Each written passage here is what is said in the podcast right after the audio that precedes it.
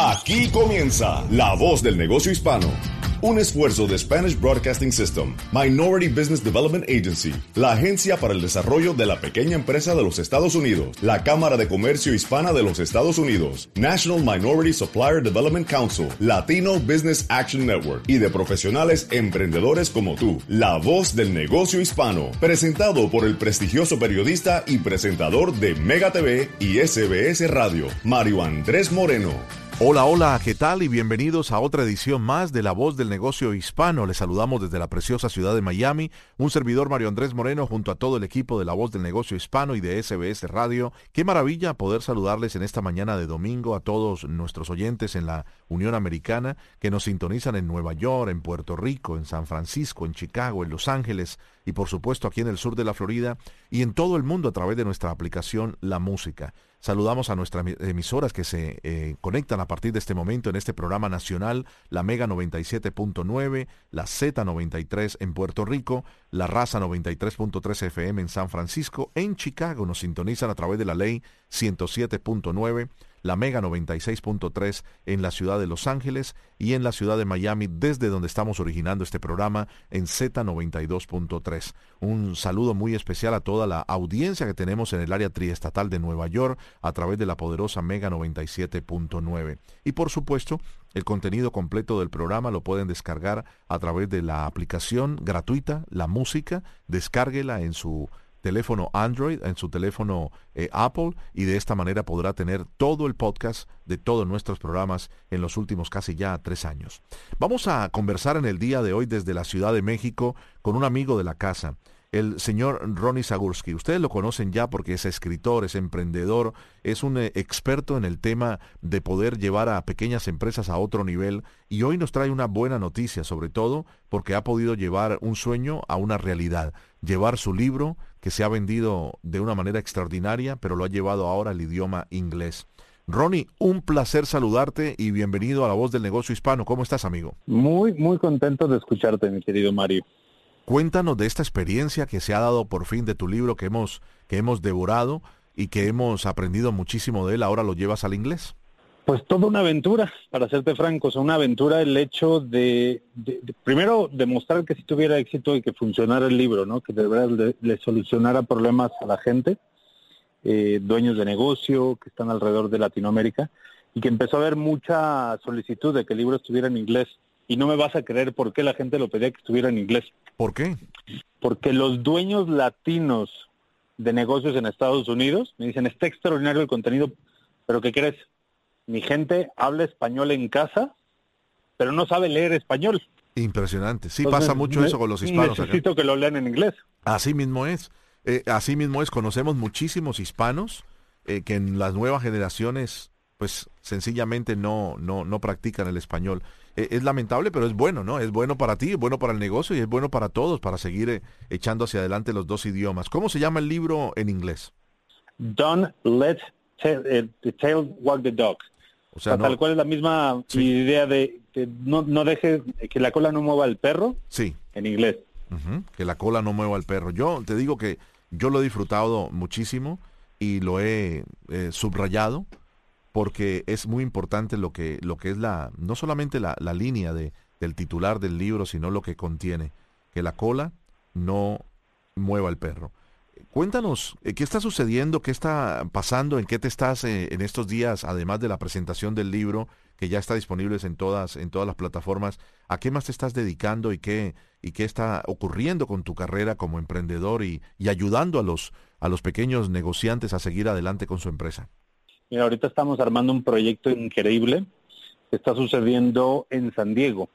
estamos armando un foro de dueños de negocio que funciona como un foro de eh, una junta de consejo de puros dueños latinos que viven la realidad que le llamamos cross border, ¿no? Porque la realidad de así cross en el tema de pues la realidad que viven entre la de San Diego, Tijuana, que tienen el negocio en Tijuana, pero tienen clientes en el estado del lado de Estados Unidos, son maquiladoras que presentan una problemática muy particular de la región.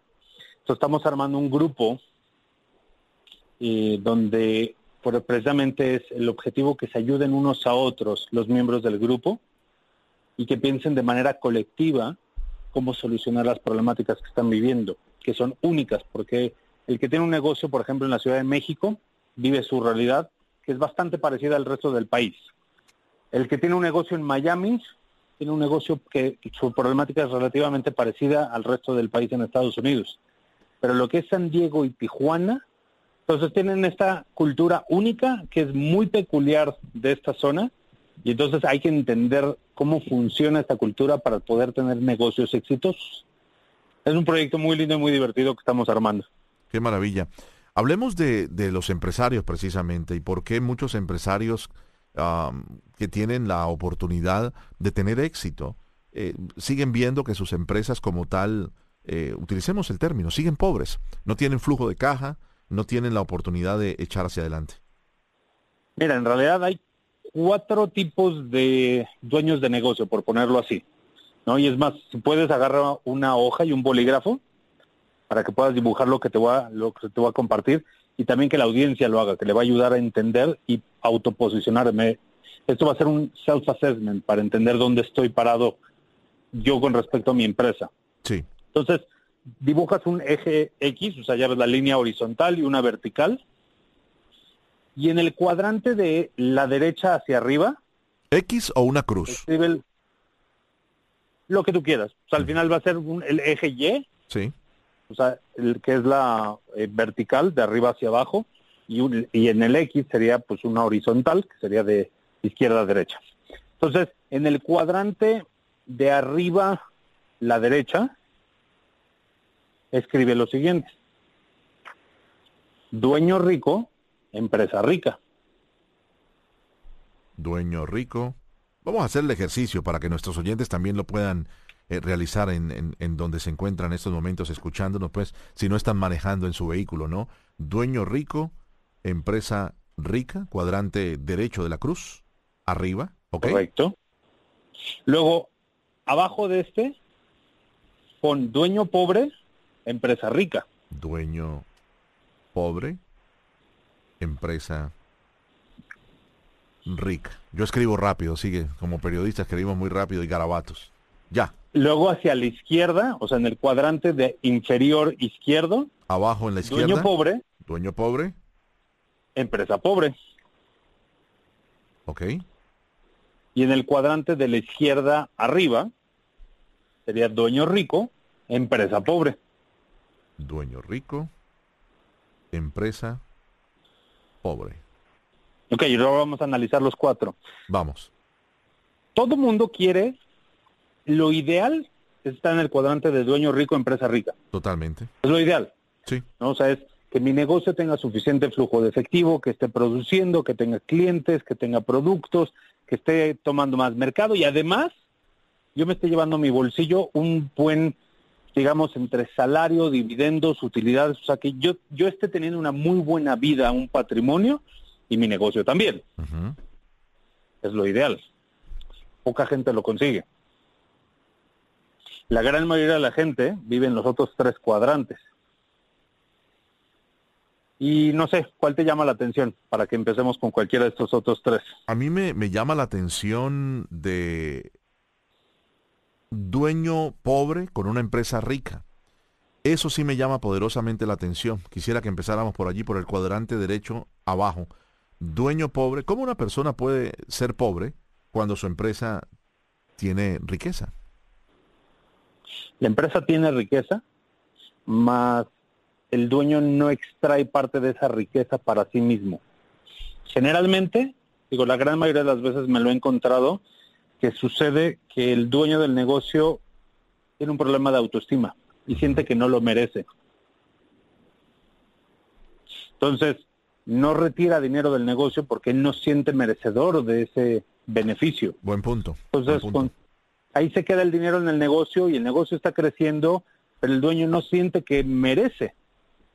Ojo, a menos la excepción en la regla es que estés dejando las utilidades en la empresa porque tienes un plan de crecimiento y listo, soy dueño pobre por un tiempo porque sigo reinvirtiendo en la organización para que ésta crezca, para que eventualmente yo pueda ser dueño rico empresa rica. Sí, para no descapitalizarse, ¿no? Y, quiero hacer una pausa allí porque he, conocido de personas con las cuales hablamos, eh, de emprendedores y emprendedoras que dicen, eh, y, sucede mucho con el hispano cuando abre una empresa.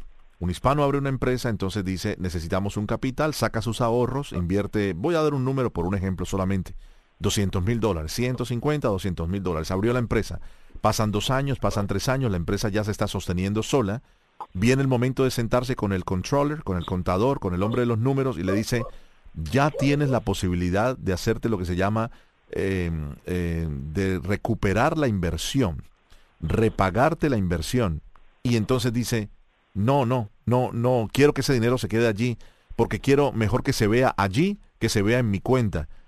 Y quieren seguir siendo, entre comillas, en pensamiento pobre, sabiendo que la empresa ya se está autososteniendo y que además no necesita ya de ese dinero que ya está pagado en impuestos y lo demás, que fue un préstamo del propio eh, dueño creador de la empresa. Hasta ahí vamos bien, ¿no? Sí, y fíjate, es a veces irónico, porque es lo que te decía, si es estratégica la decisión, que el dinero se quede en el negocio porque necesitamos ese dinero para hacer una inversión de maquinaria o para que nos aumenten la línea de crédito, dices, va, temporalmente voy a dejar ese dinero, esa plata en el negocio y no la saco para mi bolsillo. Sin embargo, si pasa de suficiente tiempo y no hay una decisión estratégica detrás, hay muchas veces un problema de autoestima, decir, no merezco yo ese dinero.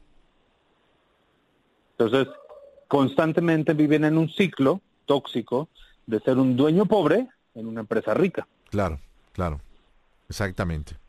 Vamos al otro. Eh, a propósito, el libro se llama Que la cola no mueva el perro y parece que a tu perro alguien le está tocando la cola porque está ladrando al fondo, ¿no? Sí, hay unos perros acá. Ya sabes que en México es el país de los ruidos. Este, no sé si has tenido oportunidad de estar en la Ciudad de México. Sí, muchísimo, eh, muchísimas veces. Cuando pasa el afilador, hace un sonido con una, una marimba. Sí. Cuando pasa el de que compra el ropavajero, viene cantando unas cosas. Eh, así en Estados Unidos el sonido típico es el de los helados. Sí, y ojo, eh, que, que, hace rato no pasan ya por los barrios. y por COVID eh, tuvieron desafortunadamente, y mira, son emprendedores también, tuvieron muchos, eh, una gran dificultad de, de, al no haber contacto, no podían ni siquiera pasar los heladeros. Pero en nuestros países pasa el afilador de cuchillos, de tijeras, pasa el que recoge la chatarra, pasa el que vende las tortas o tamales, el que vende mazamorra, en fin, muchos sonidos. Y todos con su ruido particular. Y todos agitan al perro. Sí. Adelante. Sí, prometo que la próxima, la próxima entrevista va a estar en un lugar sin sonidos. No, no, no, es, parte del ambiente. Es parte del ambiente. Vamos con dueño rico, empresa pobre. Ok. En este caso, ¿cómo lo puedo poner sin que suene tan mal? Es un tacaño. es una persona que constantemente está viendo Ojo, y todos hacemos un negocio porque queremos generar un patrimonio y un bienestar, pero constantemente explotar lo que ha generado la organización y extraerle hasta el último centavo para el beneficio propio es un problema. ¿Por qué? Y me pasa mucho, te digo, un cliente, vamos a llamarlo en este momento Jorge, donde sus empleados, olvídate que pidan un aumento de sueldo, Dicen, jefe, no tenemos maquinaria y no tenemos equipo de seguridad, no tenemos buenas botas, buenos cascos, chalecos. Y el jefe dice, no, no tengo dinero. No hay dinero. Pero resulta que este dueño de negocio viene regresando de unas vacaciones, todo pagado por cuatro semanas en Europa, y se atreve a decir que no hay dinero. Ojo, todo dueño de negocio tiene derecho a hacer con su dinero lo que quiera. O sea, no es de que si su gente, llamémosle, vive pobre, él tiene que vivir pobre. Claro. Sin embargo, ha extraído tantos recursos y tanto dinero de la organización que la organización se quedó sin recursos. Exactamente. Entonces viven con el mínimo indispensable, viven en modo de sobrevivencia. Y es grave eso, es muy grave porque, eh, y he conocido entonces también, eh, voy a hablar nuevamente de, los, de las personas claves que son las que manejan el dinero en las empresas, el que manejan las finanzas, las entradas y salidas. Tengo la, la experiencia muy cercana de un amigo que hacía este trabajo en una empresa de comunicaciones y efectivamente estás eh, pintando la imagen del dueño. Eh, iba a todas partes del mundo, pero todo pagado por la compañía. Y él le decía, estás descapitalizando la compañía y esto es grave. Y él se molestó y lo corrió, lo votó. Le dijo, voy a cambiar de contador.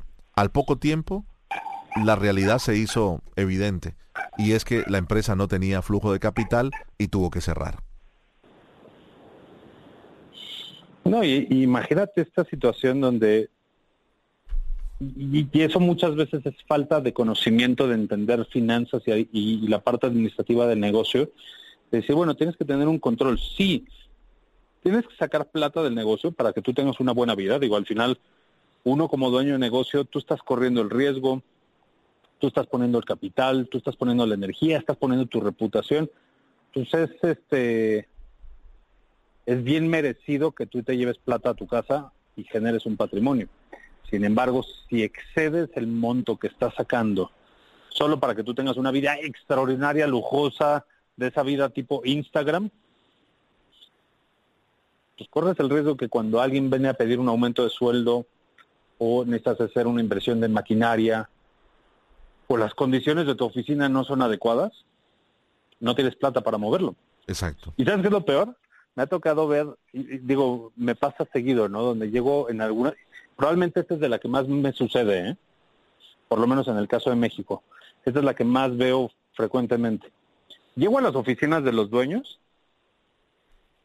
y te quieres morir, ¿no? Sillas que están medio rotas, que le falta una rueda en el piso, las paredes un tanto sucias, pilas de papeles por todos lados, este, el timbre no funciona, su gente con cara en México le decimos de huele pedo porque es todo el mundo con mala cara de pues, traigo mal sueldo, malas condiciones, siete personas puestas en una mesita.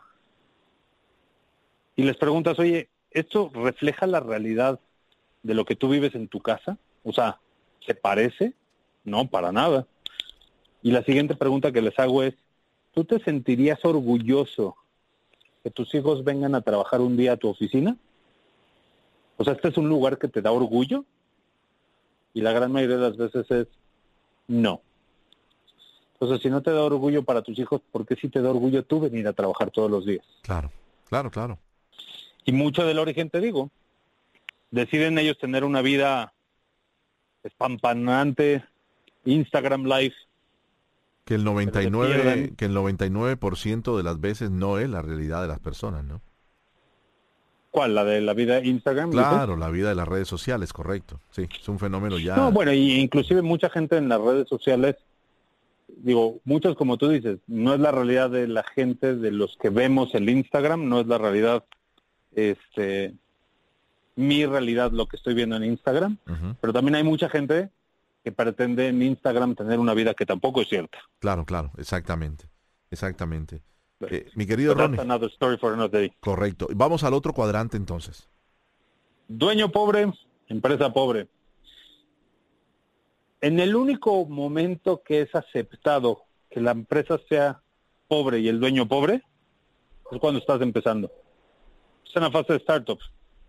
O que sea una situación temporal donde algo muy específico pasó que provocó esta situación. Pero de ahí en fuera, si una organización y su dueño viven constantemente pobres, lo más seguro es que su modelo de negocio está incorrecto sí. y tienen que cambiarlo para que empiece a generar esa plata y esa abundancia o darse por vencido y buscar otra cosa.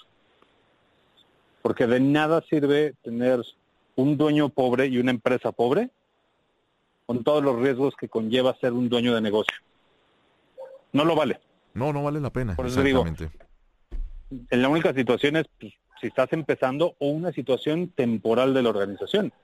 Claro, te vienen a la mente gente que conoces en esta situación. Claro, mientras se te va desarrollando, por supuesto. Pero sí conozco personas que ah, conozco más personas en nuestro mundo de emprendimiento y de emprendedores y emprendedoras, más personas que aceptan exactamente el reto de que hay un tiempo de sacrificio, hay un tiempo de vacas flacas, de no gastar tanto, de estirar el chicle, como se dice, en cada uno de los gastos de la empresa, pero cuando la empresa ya empieza a mantenerse sola, a solventarse sola, entonces empiezan a pensar diferente y a cambiar el switch a los otros cuadrantes.